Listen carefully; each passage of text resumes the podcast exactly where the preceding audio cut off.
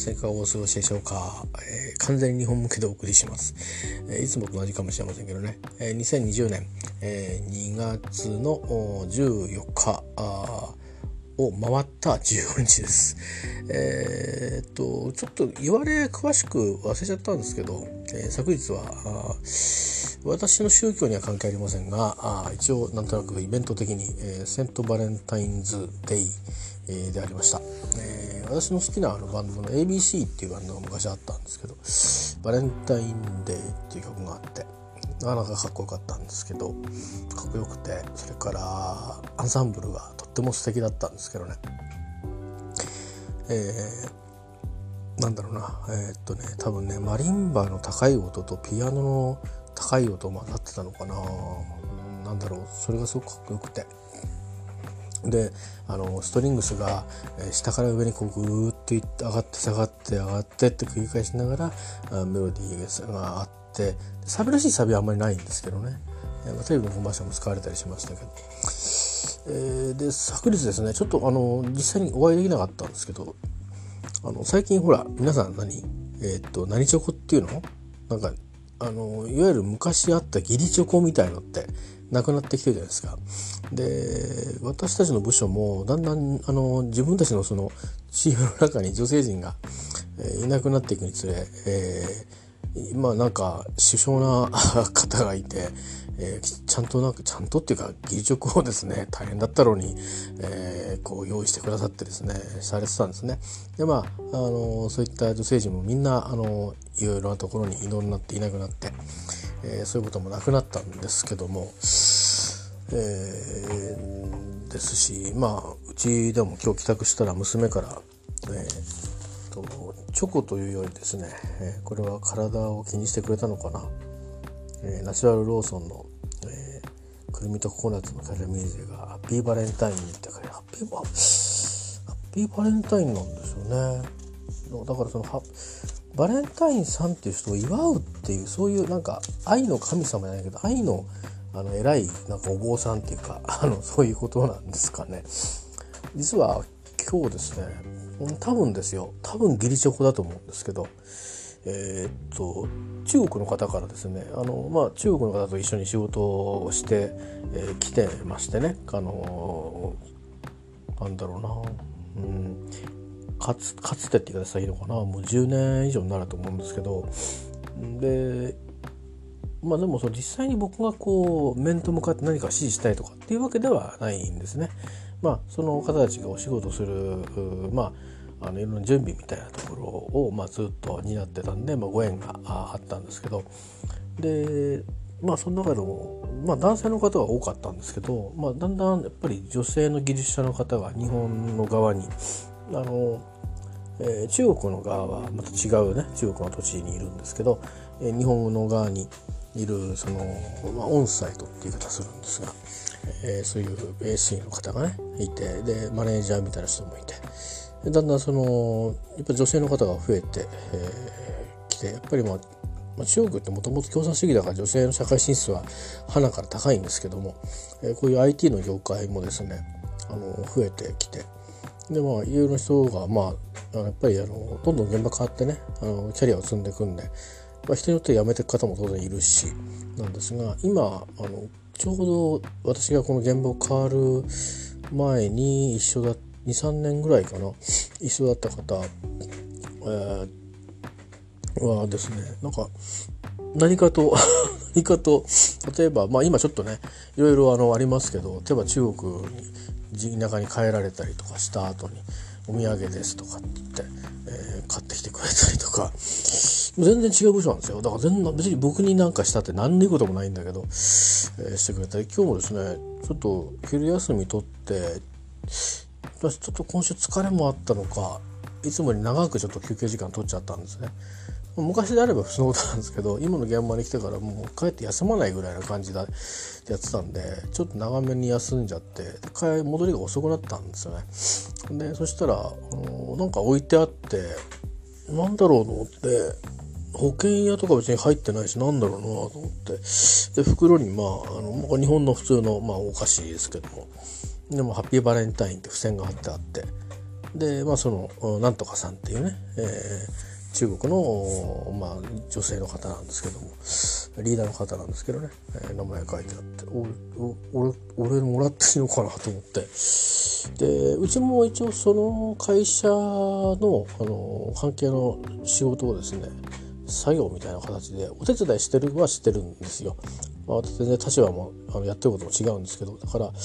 もしかしたら全員の代表でもらったのかなとか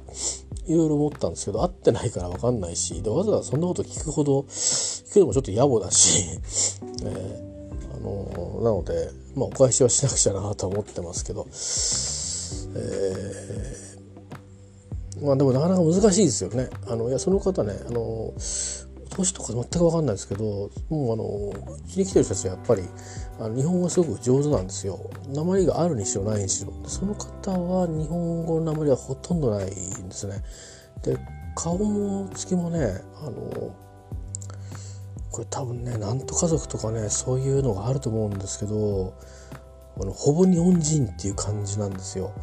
だから違いがそんなに分かんないですあの見てると他の方はもうやっぱり分かるんですけどあの分かり方2つあって化粧と顔つきですね、まあ、日本人も同じですけどそれからあファッションですね。ファッションってのは別にあの何をどんなブランドを着てるかじゃなくてえー、っともうほんと普通に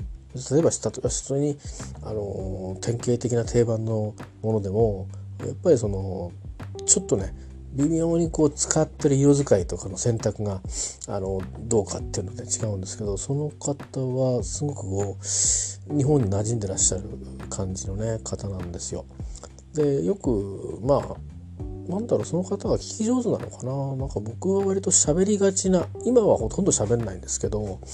えー、前はよく喋りがちな人間だったもんですからそういうふうに今協力会社の人っていうかねパートナーの人ともいろいろお話をしてでいろんな連絡事項があるんで喋る時にいろいろこうこっちからの発信を多くするように、えー、してもちろん言ったというのは聞くんですよ。聞くんですけど、まあ、発信をたくさんしているように行くようにしてて何、まあ、ていうか冷たい関係でいたくなかったっていうのが一つあってそれは日本の会社でも海外の会社でも一緒に仕事をしてるんだからやっぱりこう血の通った関係でいたいなっていう個人的な思いがあって、えー、まあそういうことであればまあね、えー、よりいい管理をしてくれるだろうとまああのささやかな自分のその使命感もあり、えー、やっぱり人間同士ですからねあのいい関係である方が嫌なこともお互い言いやすいし、えー、これは無理ですってはっきり言える関係って健全だと思うんですよ。なのででこちらもそういう構えでいるんだよってことでいるためにはやっぱり心開いておかないといけないしだから形ばっかりに付き合うんじゃなくて、うん、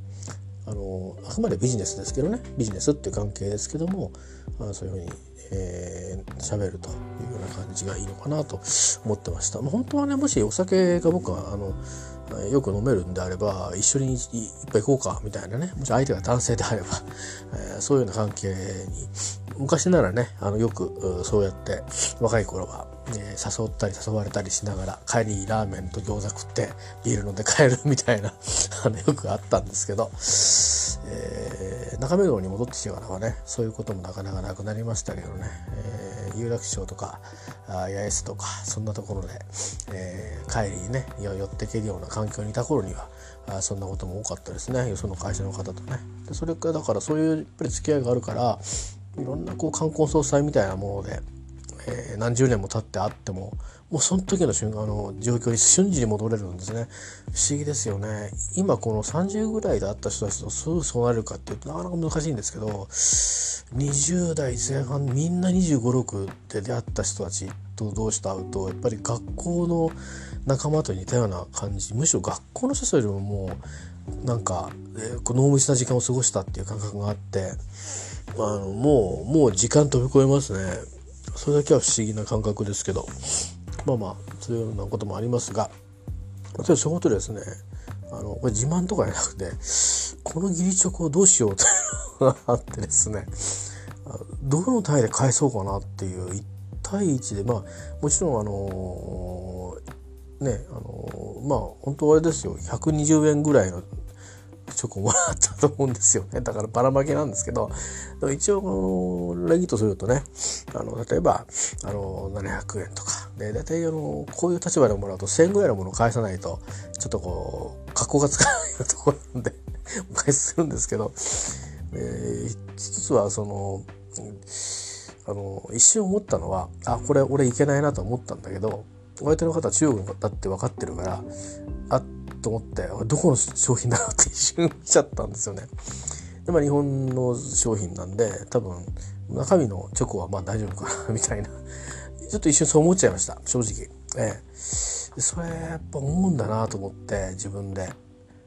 でその方はずっと日本にいるし別に中国に帰ったりしてないと思われるしよくわかんないけど多分でもただただですね春節後なんで必ずね中国の技術者の方って帰るんですよ。ええ、帰るんですよ。で前帰ってもらってもらったお土産を食べてたら歯に詰めたものが取れてですねあの結構大変なことがあったんで、えー、ででも日本のものだから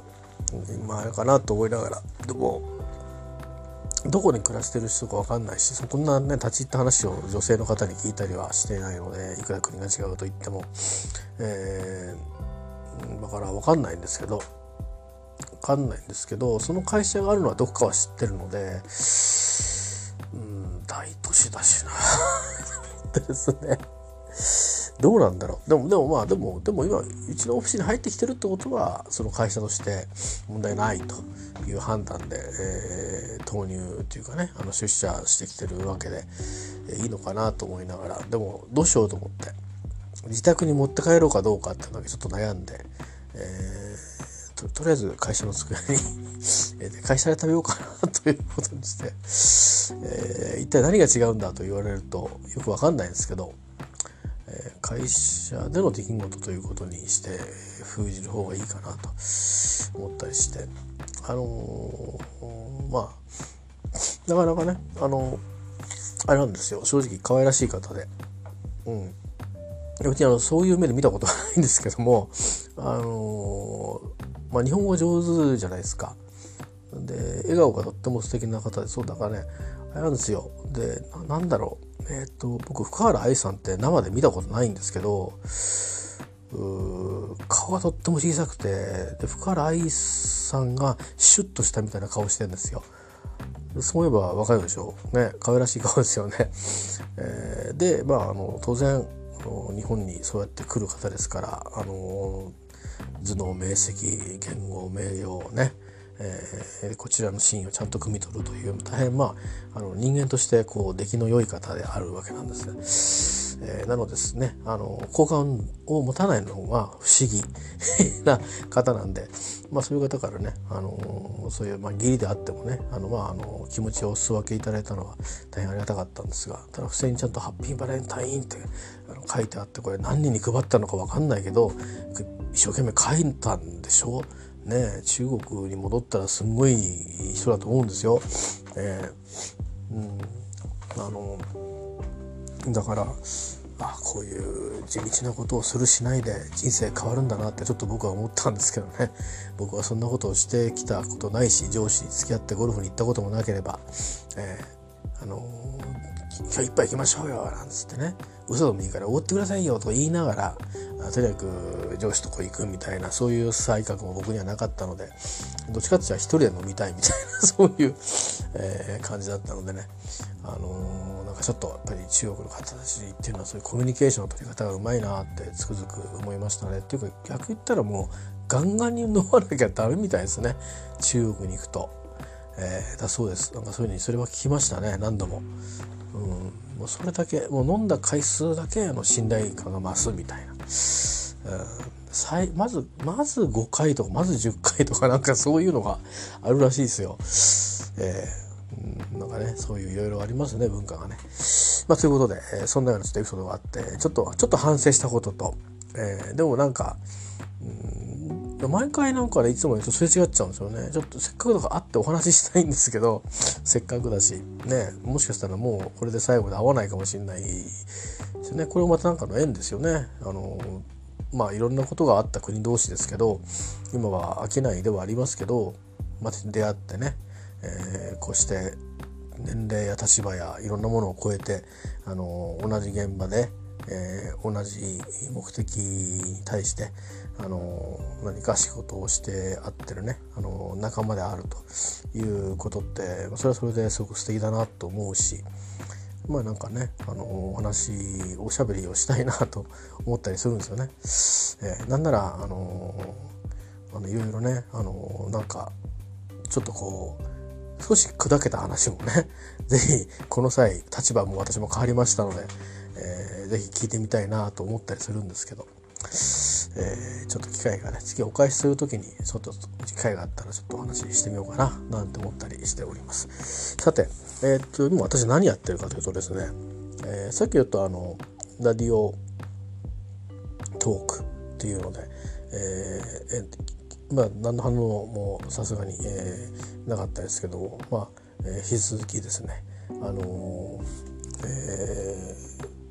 野村ひとみさんの、クラウドファンディングですね、えー、の、あのー、まあ、この、えーと、幕開けっていうクラウドファンディングサイトの、えー、ひとみキルトメーカーのですね、えー、クラウドファンディングの、まあ、第1弾ですね。これの話をちょっと,、えーと、と放り込んだんですけど、えっ、ー、とここでもそれをちょっとしたいんですけど、まあ、その前に今何やってるかというと今日はですね、えー、というかもう昨日までのところで、うん、まあおおむね、えーとまあ、僕の、うん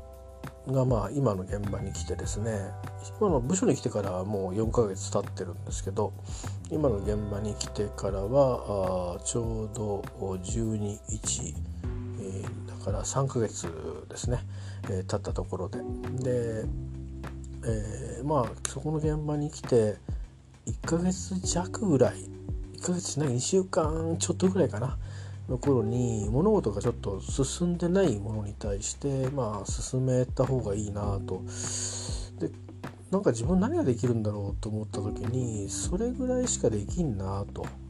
まずそれやいや俺そこまではやんなくちゃと。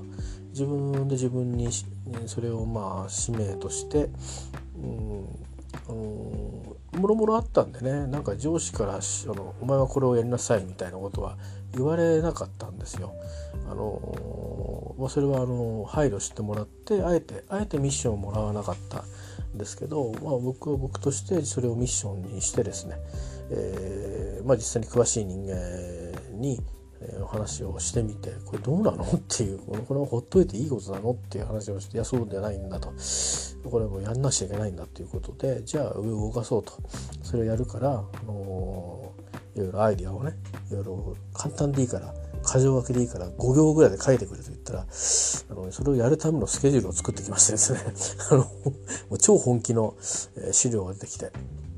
えー、まあ、もともとそういう話したいですよみたいな打診も、えー、上司にしたりしてでまあその提案をしに行ったりしていろいろ揉めたこともあったんですけど、えー、まあ、上司もいろんな人たちのこの圧力の中に、えの中でいろいろこう踏ん張ってくれまして、え結果的にはまあ、え我々のボス前のボスですね、えにまああのじゃあじゃあまあ好きなようにスケジュール立ててちょっと出してみろよと。それ見て見てから話しようみたいなことになってまあ結果的には動き出すように、えー、それまた別の部隊の人たちがいるんですよね。お偉いさんもいたりして。でそういう方たちにそのなんか動いてもらうみたいな式なんですよね。私僕はあんまり経験しないタイプなんですけどね。なんか、企画はするけどやるのお前らやれみたいなのが多いんですけどなんか企画もするし、うん、取り仕切りも全部やるしみたいな。式で。その代わりにいろいろあのチェックするよみたいな感じのがあってですね。なかなか大変だったんですけどなんとかあのスケジュールに乗っかって。でも実際にスタートするのはちょっと遅い感じになってでそこはさすがにせっつけないんでね。あの人が限られててえっと、複数3つぐらいいっぺんに走り出したんですよね。ま、そういうこともあって、まあ、一番最後に待って今動いてるところなんですけども。うんまあ基本的に僕があの担える部分つまり、えー、仕事に詳しくない、えー、それから一人で全ての仕事をできるわけではない、えー、というような状況の中であのこの一つのねあの今取り組んでるそのプロジェクトをお相手がある仕事なんですけどもともとは同じ仲間ででまあ役割分担を決めるんですけどそれがすごくたくさんあるんですよ。え、100を超える仕事についてそれを定義し直すというようなあ仕事なんですけども、え、それの大筋ですねこれからまだ細かいことをやるんですけども、えー、大筋を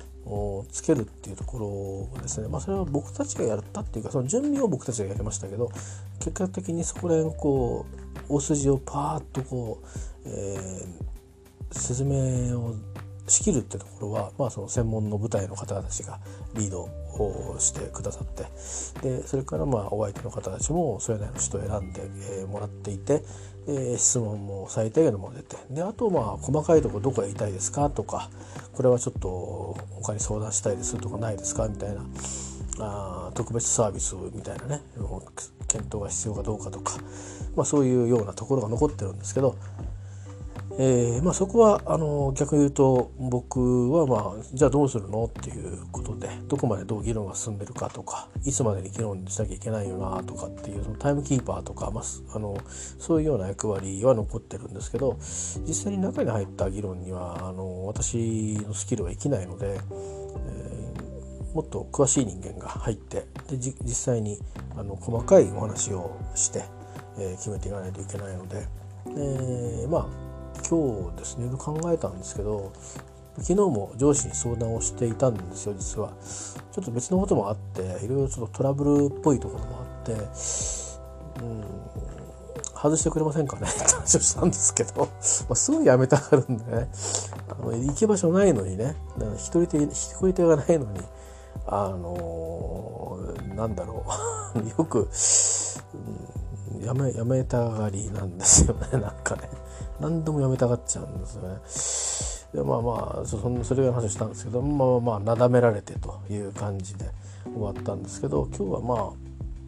午前中そのちょっと昨日の継続の仕事があったんでそれを話して。でなんかいろいろ言われたんだけど質問したんだけど、まあ、スルーされたんでちょっとなんか質問取り違えたのかなっていう感じで。うん。でまあ結果的にえっ、とどうも。うん。まあ次にそういう細かいねあのちょっと整理みたいなのが残ってくるっていうところまで動くのがところまではあの分かったので、えー、まあじゃあそろそろかなということでもともとその立てたスケジュール上であのそのまあ詳しい人間が立ててきてここは僕にやらせようというかやってもらって自分はやらないみたいな 書いてたんですけど、まあ、話をして申し訳ないけどあの自分は仕事を知らないからそれ無理だと。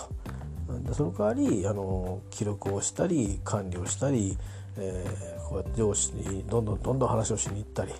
えー、それからあとはどういう人が参加してくるか分からんけども、えー、僕も知らない人たくさんいるけども、うん、そういう人たちと接触するとかいうことはあのやるからとにかく仕事の中身やあ論点をぶらさないとかそういうことは頼むと。それから誰が手伝いが必要であればアサインするのも全て君が取り仕切ってくれというふうにして、えー、仕切ってスケジュール表を変えてですねそれをであのー、まあ GO してもらうようにしたんですよ。でちょうどまあそのタイミングが、えー、一月ほど遅れましたけど、えー、ちょうどまあ来たかなとそろそろ塩だなということで、えー、これからもかかってはいくんですけど、え私じゃなくて別の人間がもっとこうグッと前に出てそれから今までまああのそればっかりやってるわけじゃないので普段の毎日の業務がデイリーのねジョブがあるんですけども、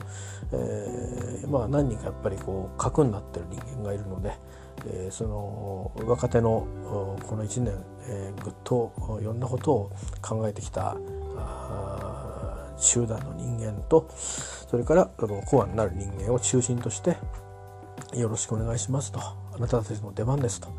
えー、いうことでね。あの私の方はもう裏方に回りますからあとはお願いしますと。いうことで。ただ一緒にみんなでやりましょう。他にもねあのそのコアにコアのリーダーをに支える層の他にあの現業の方をやってる人たちもいますんでね。でも結局最後は新しい仕事をするので、えー、一緒にみんなでやるしかないんですけどでもそうは言っても、えー、きちっとね何て言うかリードできるような人たちっていうのが何人かいるんですけどまあその人たちにですねまあそれを連絡したっていうかあのこのタイミングであのバトンタッチをするので、えー、この人を中心に、えー、それから皆さん方があの大いに力を貸して大いに動いて、えー、ぜひあの仕上げてくださいということをお願いして。であのいくつかあのその全体取り仕切ってる人たちからあの外向けに約束がされていてでそれに対して僕らはどうするべきなのかっていうことについて、えー、その読み解きをですね私の方から解説を、えー、加えてでいくつかは分からないこともあるけどおそらくこういう方向感だろうからそう心配するなと。ようなですねメッセージを今日ちょっと抑えたりしてましてまあ一つ区切りを自分でつけたんですよね。えー、まあそこから離れるっていうのもその手だ手だってではあったしでも予定ではもともと離れる予定でいたのででやることは別に減業もありますからね仕事はあるので、えー、要はそれ以外にいろんなことをこう抱えてるっていう状況なんで、うん、まあもともとですねあのちょいと調子がもともと良くない中でですねまるで超健康体のように、えー、いろんなことをやってきたのでちょっとこう休ませてもらいたいっていうのも正直ありますしあとはあのちょっとまた違うことしなきゃいけないところもあるんですよ。あのいろんな引っ越しをですねいくつかあの2連続でしないといけなかったりとか よくわかんない話になってますけどそんなようなこともあってそれは僕があの何かするわけじゃないんですが、えー、どういうふうにやっていくのかってあたりをよくあの上役に話を聞いてでその準備をですねの情報をみんなに早めに流すことによってみんなが困らないように仕事の連続性をちゃんと,、えーと、担保していくために何が必要かみたいなことをまとめていくのを僕がリードしたりして、えー、そんな準備をね進めていくためにその時間を割きたいので、えー、そっちの方はもう任せようと。いうことで、えー、まあ、曲切りを一区切りつけてちょっとまた新しい仕事の仕事って言ってもまあある人からすれば雑用みたいなことになるかもしれませんけどまあでも誰かがやんなきゃいけないことなし、えー、僕は幸いスキルがね業務のスキルがないのであのそういうもろもろなんだかあのどうすんの？どうすんの？っていうことをこうするのっていうのをあの取りまとめていくところしか役割ができることがないので、えーまあ、そんなことをちょっとあのやろうかなということでまあ一回あの大きい意味では一回区切りをね、えー、作らせてもらって。、えー、バトンタッチをさせてもらいました。本人には昨日話をしてあるんですけどそのように取ってきたかどうかわからないので 月曜日に、えー、ちょっとあの周りの言われた側びっくりしないと思うんだけどあのその当人が びっくりするかもしれませんが、まあ、実質その人はもともと多分僕がいなくてもその人がやってたんで、えー、なんか逆言うと僕が何て言うかなあのちょっと仕事をもらってたっていうかね近いので、まあ、これであの本来あるべき姿になるということだと思いますしうん話を進めるのにあたって上司との折衝みたいなところではあのー、まあごねるごねるだけごねるタイプのなので私はですねなんならあのー、敵を作ってもらえるのを怒鳴り怒鳴り知らすぐらいのこともしますんで、えー、その分ですからまああんまり上司には好かれないので出世もしないんですけど、え、まあ一応僕の個性を少しだけ少しだけあの開いて あの、えー、ぶつかっていきましたんでね。まあちょっとなんか上司の機嫌も悪くて怒鳴りつけられたこともありましたけどそれでもやっぱり、えー、やるべきことはやらなきゃダメなんだということで、えー、強く押し戻してですねどうにかやれたので、えー、もうみんなあの上司も忘れてますけど 他のことがどんどんどんどん課題が来るんでねそんなことを忘れてますけど私自身は何をやったかっていうとうん他の人が私がこれやってたねって思うよりもあのとにかく始めたっていうことですよね。本気で始めるってことを覚悟させたっていうところだけですかね、えー、それだけはまあここに来て価値があったということですねでそれが終わった後どうするんだっていうことになった時にえっ、ー、とまあやることねえじゃねえかっていうことに、えーまあ、昨日思い至ったわけですよ。えー、なのでうんそんな話をしてたらいやこれもあれもあるだろうという話になってでまあなんだろうな本部型の多い人でもともと銀行員の人が今上司なので、まあ、どっちかというとそれで当たり前って感じなんですけどあれ私はそういう部署にもともといましたがそうじゃなくてと。えーと、ちゃんとそれぞれの集団にはあ目標があってゴールがあって、えー、でそれに行くにはえそれぞれの人がここまでやるっていう分割して、え目的を持っていてですねあのそれをきちっと実現することによって、え目標それからそれからプラスアルファに到達するんだみたいなあいうですねトップチームになってそれになれるのにすごく苦労したんですね。僕はあの個人プレー大好きなんでえー、で個人プレーじゃなくてチームプレーしろということに急になって、まあ、それで20年ですね、まあ、個人プレーが10年弱で個人プレーしろと言われてうん個人プレーしなきゃいけないんだと、ね、いちいち上司に聞いちゃいけないということでそれがところが今度は上司に聞けということになって。まあそれが混ざったような時代もあったりしながらまあ10 20年30年と働いてきたんですけどもえー、ここに来てですねあのまたこう、まあ、個人プレーで、えー、個人プレー的チームプレーみたいなことを要求されるなんてさすがにわけわかんなくなってですねちょっとこれついていけねえなという。でいろんな上役がいるんですけど誰一人としてあの共通性を感じる人がいない。でこれあかんなと思って。この人たちについていくのはちょっと無理があるなと思って。あの嫌とかいいとかじゃないレベルですね。あの理解できないっていう。言ってることを信用できないくなるかもしれないっていう怖さが正直あって、えー、まあだからもういらないですよねって言った話を昨日したんですけど。まあいろいろあるだろうと言われて。でまあそれについて言われたけどいろいろあるだろうが思いつかなかったんですけど、まあ、今日ひとまずね今関わってることについてバトンを渡しますということをまあ皆さんが関連する方が読むのが月曜日になると思いますが、えー、いろいろまあ長い文章を書いてバーッと思い切り削って、えー、そのうちその仕事のに関する連絡事項以外のところで、えーまあ、シェアしたいそのこれまでのそのやってきたこととそれからこれから先のこといろんなことがいろいろ変わるんですね。ねなこともあるのでちょっとしたこうメッセージみたいなものもちょっと残しておきたくてまあ読みたくない人もいるからねいいんだけどちょっとまああのちょっと水挙で読んでみようかなんていう人には言葉を残しておきたいなと思ったのでそんなものもちょっとこさえて、えー、くっつけることでまああんまりねなんか長ったらしいメールにはしないように。え、工夫したりなんかしてるうちに結構時間食っちゃってですね。あの、えー、休憩は長く取るわ。残業はするわでなんかいまいちだったな今日はちょっとなと反省してるんですが。で,、まあ、でも結構くたびれてましてねそんなことで。まあだから精神的にもあの一区切りつくいたっていうとこで実際に動いたのはその説明のやはり企画をやってる人たち。ではあるんですけどそこに至るまでにやっぱりこうじ表に出ないあの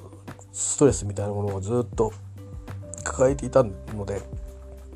まあそういうものから一旦ねとりあえず自分の力だけではないですけど全く。ほとんど人の力ですけども、あのー、少しね、あのー、これからまだいろいろちょっとね厄介な多分難題がこう、うん、出てくると思うんですけど、まあ、でもねとりあえずここから先は僕がどうこうできないんで、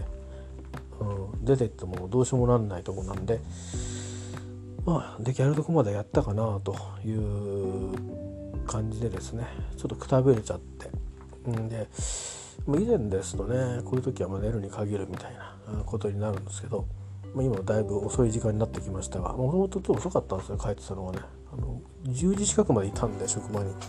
だから11時半とか12時近くに帰ってきたんですかね。だ、まあ、今から2時間ぐらい前に帰ってきて。でちょっとね今日はね本当はねジンを飲みたかったんですよ。普段お酒あんま飲まないんですけど今日ちょっとねお酒を少し欲しいかなと思って、えー、ジンを飲みたかったんですけど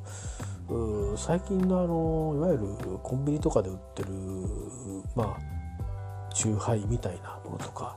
あのねそれ系のやつって大概まあ多分焼酎であのいわゆるキッチョムとかああいうねああいうタイプとかあるいは芋焼酎とかではなくてあのいわゆるまあまあ割とこうお安めの焼酎かあとはウォッカ。あ酎ハイと言いながらウォッカになぜか割ってるというどの辺がチューなんだろうと思うんですけど、えー、が多いんですよね。あとまあスミノフとかもウォッカでしょ。で、まあ、僕はジントニックとか飲みたいわけですよ。こういう時って。なんでかっていうと疲れてるからうんまあこうちょっと気力を取り戻したいっていうことでね、えー、なんだけどないと。それでジントニックって簡単でとりあえずまああの本当は違うんだけどね。あのただ日本にはトニックのその元が輸入されてないらしくてあの、まあ、僕少なくとも僕には手に入んない。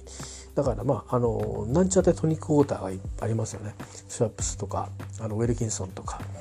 ででもシュワップスがかろうじてあるかもしれないっていう感じでスーパー行きゃよかったんだけどコンビニあっかなとか思っていろいろ回ったりセブンイレブンあるかなと思って回ったんだけどなくてトニックウォーターが。でまあ、ジンのあるとあジンはあるなビビータあるなビビータでいいかなとか思いながら。うん。ジンもだから買い置きは置いといた方がいいかなとかちょっと思ったんですけどあんまり飲まないんだけどね、まあ、消毒にも使えるし、えー、とか思いながらね。えー、と以前はそうそう近くのそのドラッグストアにねジンゴードンとかもあったんですけどね最近はジン置いてなくてねワインとウイスキーみたいなウイスキー流行ってるでしょ？だからなんかね国内のクラフト系のやつとか置いてあるんだよねなんかね。うん。まあ、なんか割とちゃんとしてるらしいんですけど自分があんまりそんなにあの日本の日本のクラフト系にそうそうあのハマってないので、うん。あの知ってればいますけどある程度はね、えー、買うまでに至らずそのほらそんなに開けてあんま飲まなかったら結局これ大変なんですよ。あのウイスキーってそんなに飲まない人にとっては消費するのは。えー、なのでねあのまあ今日はジン飲みたかったんですけどね。トニックとジンが一緒に買えなかったんで。まあいいやと思って水とコーラ買って家でウイスキー飲もうと思って。でとりあえず今日はまずファーストチョイス何しようかなと思ってまあなんか食事作ってくれてあったんでおつまみにしてですね。あとりあえずそうだと思ってあのほとんど売っちゃってるんですけどあの開けちゃったやつは残し残ってるんで売れないからね。であのえっ、ー、と日課のブラック日課60周年なのかな？え、ー、とブレンダーズスピリッツっていう特別なやつが出た時期があったんですよね。でそれ開けたやつ残ってるんでそれをちょっと飲んだりして。それを飲んで、まあ、いろいろ試してみたんだけど意外とね肉とあったね。あのその前はあのすごくチョコレートの甘みがあのそれこそ余市60年のゲージがちょこっと入ったりなんかするんで、えー、ちょっと特別なんですよね。やっぱ美味しくてでまあカフェグレーンも入ってるんで普通のグレーンじゃなくてカフェグレーンですよ。日課の。ですから甘い感じのね。うん。だからいろんな味が混じっててそれだけでも飲んでてもあれなんですけど久しぶりに開けたせいかちょっとアルコールがやっぱ上の方にこうこう揮発してくる、テープテープで巻いたりとかしてるんだけどあのガスとか入れたりしてないからそれであのそういう管理をしてないんでねテープで巻いてるぐらいなんでうん。どうしてもこうアルコールがわっとこう上の方に上がってくる。最初の1、2、1、2杯はねしばらくほっとくと揮発するから、まあ、味がだんだんこう飲みやすくなってくるんですけどそれ飲んだ後に、えー、っともう一杯ぐらい飲みたいなと、うん、そんなにたくさん飲んでないからね。で何にしようかなと思って開けたやつで考えて、うん、で今日はソーダ買ってきてないから、まあ、炭酸ってわけもないしなと。でまあウルフバーンというよりかはもともと開けてたやつ飲みたいなと思って、まあ、目についたのが、えーと、ハイランドパークの12年、えーと、過去の銘柄ね。今のハイランドパークじゃなくてあのバイキングのあのデザインの瓶であのゴリゴリにバイキングをしだしてるやつじゃなくて昔のハイランドパークですね、えー、これ買ってどれぐらいになるかな。多分ね多分開けて3年ぐらい経ってると思うんだよね。だってあれだもん。あの3年済むかな。2015年にマッサーやってましたよね。でその後にまあ陽一行ってで陽一行って日課の酒買ったりなんかしてんだんいろいろ調べてってそのハイランドケルトっていうドラマ出てくるんですけどあれはハイランドパークから来てんじゃないかっていう話になってほんでそれこれをまあ僕はビッグカメラで買ったんですけども あのでそれがあってあこれ美味しいって言ってもう冬はホットトレイにしてマーマレード入れて飲んでみたいなことをして、えー、でまあねさあこの去年2019年夏はですよハイランドパークに行ってきましてですね。でやっぱ結構 PT だったよなって印象があって行ったらもう「いやいやシェリーだよシェリーだよ」ってほとんどシェリーって言われて、えーね、40年ものとか、まあのね、なんか何十万もするんだお酒だったんだってあの結局200万円ぐらいする酒を飲んだんだってことがこの間分かったんですけど、えー、トータルでねあのもしもし1本ごと買ったらね、えー、まあでもまあそんなこと分かんないから。あのとりあえずで帰ってきてさっきちょっとね見てみ確かにシェリーなんだああそうかシェリーだったんだこうやってこうやって見るんだな情報はなんて思いながら、えー、なんですけどで結構ねこれだけは他の酒って意外と残ってんだけどもう半分以上飲んでんだよね。やっぱ美味しいから。22年ものなんですけど。で確かにやっぱり今飲んでみたらシェリーなんでね。香りも。でだけど回復してるから少し丸くなっててでもそれが逆に飲みやすいんですね。とんがりがないから。それにやっぱりこうシェリーのあのグっていうのが来るのがあるのと多分ある程度やっぱりピートを耐えてると思うんでここは独特のあのただのそのドライフルーツの味がするってだけじゃなくてやっぱりちょっとピーティーな感じがちょっと混ざってるのね。あのヘザーの模してあのピートをこう成長止めてるっていうのとコークスで模してるのと混ぜてやってるんですけどああそういうことなのかなって想像したりして、まあ、この間確かに見た工程は新しいラインナップのものだから今僕が飲んでるものの工程は少しもしかしたら違うかもしれないけどあれにしてもやっぱりハイランドパークはまああのえーと、最近のハイランドパークはとかいろいろ一過言あるまああのなんていうかなあのそのその筋の、えー、プロと言われるようないわゆる、まあ、バーを経営している人たちの、えー、ご意見もあるようですが今僕が飲んでるハイランドパーク12年はあとっても美味しいですね。で結局ねそのなんか4万ぐらいするツアーに参加してまあね、えー、3時間か4時間結局マンツーマンで、えー、ガイドしていただいていろんなことをおしゃべりしてで、ね、貴重なお酒をいただいて。で、まあ、そのうちで、ね、10なんか不思議なんで13年ものとかっていうねよかったらお土産にいかがですかって言ってもちろん気に入ったらですけどって言って味見してみてくださいみたいな、えー、で味見させてテイスティングさせてもらってね、えー、これシングルカスクなんですよ。だからそこまで40年ものとかガンガン飲んでんだけどほぼそれに匹敵するようななんかねあのあの印象が強くて味も濃いしまあもうとにかくノンチルだしさあのシングルカスクでしょ。だからもう個性が強烈なのね。うん、でこれがまあいくら？8080ポンドって言ったからまあ1万ちょっとぐらいか。他の酒は40万とかするわけだよね、うん、でしかもアルコールが強いって不思議だよね。あれどういうことなんだろうね。40年もんなのにアルコールむっちゃ強いんだよ。う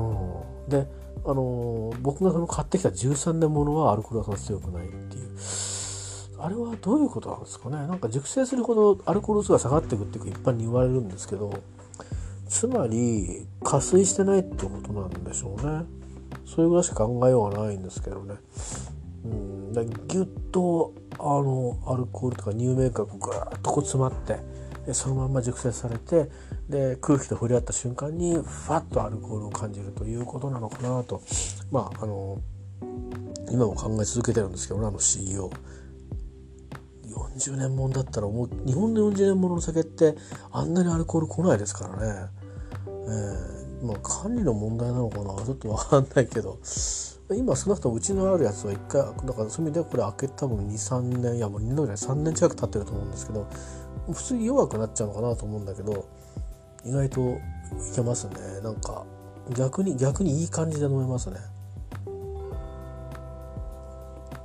美味しいです、えー、ちょっと味がね若干薄めにはなってますけど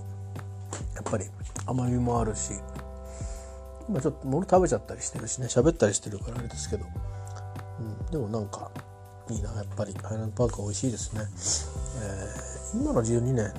ラインナップとかどうなんですかね。お土産買ってきた18年もね古いタイプの18年のミニチュアだったんですよ。だから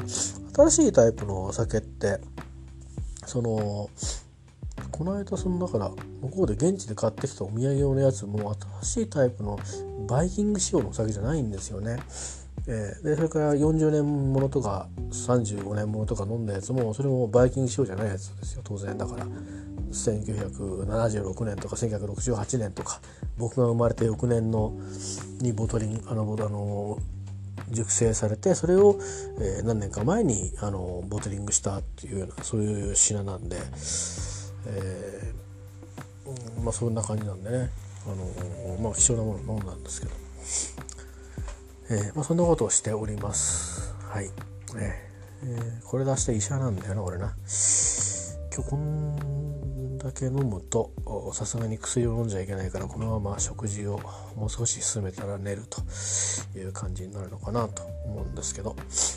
えっ、ー、とそうだな。本当はねもう一個話したかったんだけどちょっと回を分けましょう。えー、そんな感じでございます。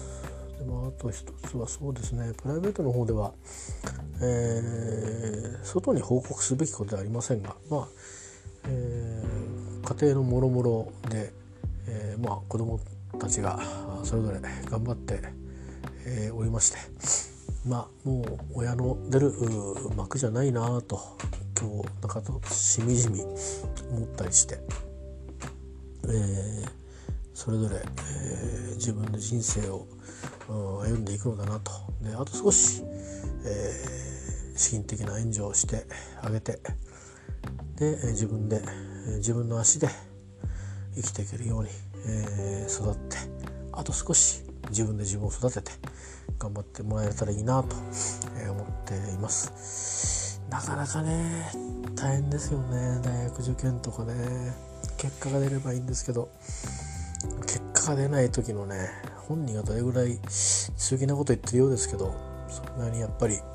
辛いんだろうなと思うし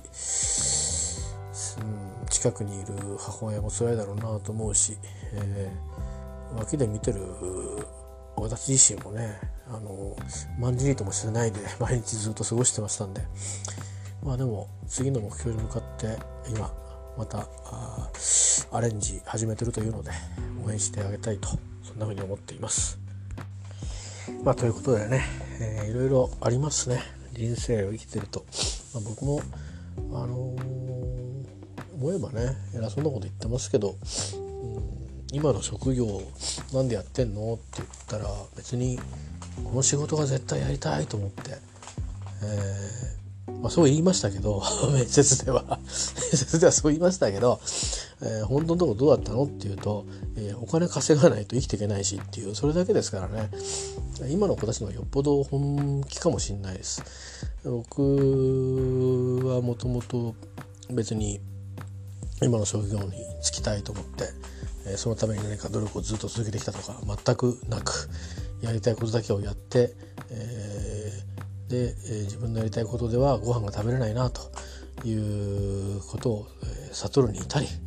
えー、これ働かなきゃいかんということででも何ができるだろう自分にって思った時に選択肢は結構狭くてうん狭くてっていうかできるだろうけどこれ得意なの得意っていうかやればできちゃうの分かってるから逆言うとうまくできなかった時にちょっとこれ壊れ壊れちゃうかもしれないっていうか逆にこうねあの頑張れて結果が出なかった時のやっぱりそのうんその結果だけでなんか全部決まっちゃうみたいな世界に身を投じるのはちょっと嫌だったんですよ。なのでなんかうん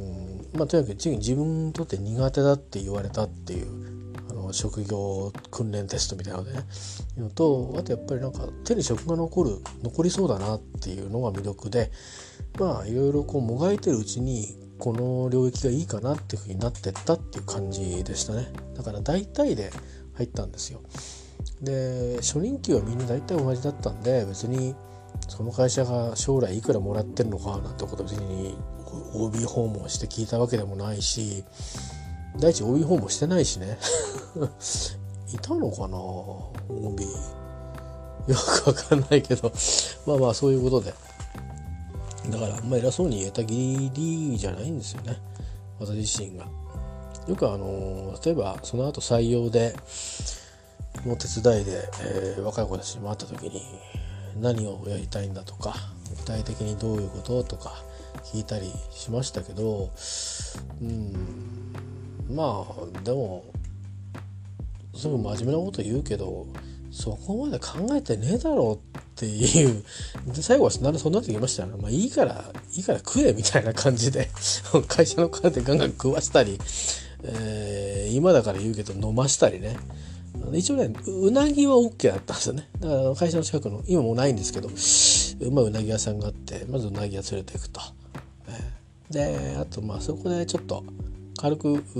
ね飲ませるぐらいは OK で。でまああの僕らも飲んじゃうのも今若干 OK で。そこからもう一軒ぐらいこう喫茶店連れて行ってっていうのもあるんですけどあのだんだんもう僕も今日乗ってくると。せっかくだからうまいケーキ屋行こうっつって代官山まで行って代官山でなぜか男2人がケーキ食べてるみたいな。あの、えー、そんなことしたりしてね、まあ、そんな長いい時代も長く続かなくなったんですけど、えー、いろんな上司に目をつけられたりなんかして、えー、不遇の時代を過ごしたりもしたんですけども。でも気が付いてみればうんなんだかんだでいろんな人がいる会社がいいなと思ってあんまりでっかい規模の会社は避けたんですけど結果的にでっかい規模の会社にいるようになってそうしていくとなんかそこの花からそこの人みたいな、ふりをする人間になってしまい、えー、なんだか本当は嘘800なのになんかまともなことを言ったりしていてですね、えー、ちょっとこう時々自分にあ俺嘘言ってんなって思う時があの正直、えー、あったりしていやまあそれが嘘言ってんなっていうか、うん、染みついて逆に自分にその言い聞かして思い込ましちゃったっていう感じがあって本当の自分は今の自分はどうもだろうって思うとうんなまだお前いるのって言うかもしれないですね。うんそれはやっぱり家庭を持ったりそういうことでまあ、ぶっちゃけで言えばやっぱ金が必要だったっていうこととか身分の安定が必要だったとかいうことが大きいですね正直。それ以外にかっこいい理由は何一つないですよ、えー、ただまあやっていく中で面白みみたいのはあるからそういうものをやっぱり追求するみたいなとこはありますけどね。それから関わっていく中でそういうスタンスを取るってことはそれはありますねやっぱりね。それはやっぱりもしかするといろいろものにはなりませんでしたけど、えー、音楽をやってきた中で、あの、自然と備わったいろんなこととかそれから初めて出会う人とこうお付き合い、ね、男性とかですよ趣味とかの世界で、えー、する中でうまくできなかったかつてできなかったことを今はああ年取ってできるようになったんだなとかってこうなってだったらもっといっぱいいろんなことをやろうというふうに思ってみたりとかいう感じでねあのすごく時間をかけてえー、できるようになった。わけですよね。で気が付いたら自分がそのアルバイトでね10万稼げたらいいなとか15万稼げたらいいなとかって思ってたのが気が付いたら傘が随分変わってきていてとでそれが今度当たり前になってうんでそれにの規模に合わせた生活が出来上がってしまいうんまあいろいろあってね年齢が年になると、まあ、給料もガーンと下がるようなあそういう職場にこう送り込まれるような年になったんだなというのを最近まあこう気づかされというか突きつけられというか あいう中でね、えー、まあ冷静に考えてみるともし自分一人だけのこと考えたら別に何にもへこたれないんですよね。だから守りに入ってるからこそやっぱり、うん、患ってしまったりいろいろするんだなと思ってでもそれはそれでまあ、うん、今の僕の実態だからそれはそれでしょうがないなと、えー、思うんですけどね。まあ、しかし、えー、子供たちに、うん、あれこれ言う時にですね、うん、言えた口かっていうと僕の口は子供たちに何かそれこそ小さい頃あれこれね偉そうに言いましたけど今の僕の口から子供たちに言えることは何もないかなっていうのは正直ありますねちょっと確認したいこととかは23あるんですけどでもまあそれは今聞かなくても本当にもし僕が生きていて彼たちが彼女たちが3040になった時にそその時に聞いてみてもいいのかなって、えー、思っています。えー、まあそういう感じで、えー、まあ人生僕のこと考えてみても資本金2,000万の会社に入ったのにいつの間にかうん全然とんでもなくうん規模のでかい、えー、会社に いることになってしまい、うん、そしてなんか要求されることも随分変わってしまい、うん、なんかねあの、ままならないんですけどでも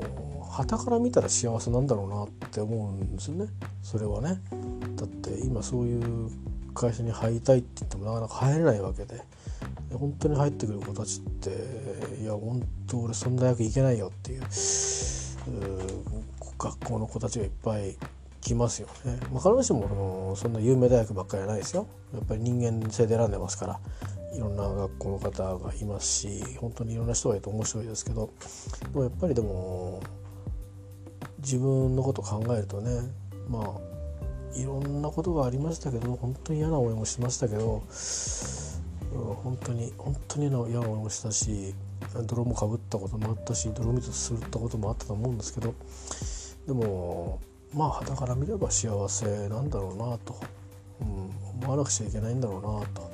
は思いますね。えー、ただまあ絶対的にねじゃあじゃあ今何されてもいいのかっていうとそれはまた別でねあの守るものがあるから、うん、自分一人だったらそれは幸せだったって言って言ってやる別にってそれでいいんですけど守るものがあるとね、あのそれが成し得ないってことは誰かが困ってしまうわけですから、えー、私も困りますし私の家族も困りますし、えー、いうことになるんでねまあなかなか面倒くさいなと思いますね生きるっていうのを、えー、まあだけどそれだけ大変ってことですねお金を稼ぐということは。えーだからやりたいことをやって生きていくっていうこととまあ両立する場合としない場合といろいろあるんだろうなと思います。まあ、でもねうんいろんなことあるんだけど、まあ、健康で本当に。僕は病気しちゃったから余計にそう思うし父も母もなんだかんだちょっと病気で亡くなったり病気になっちゃったりしてるんでうん健康で。でねあのー、楽しんで、えー、まね自分を全うするとは言いませんけどうん楽しんで生きていてほしいな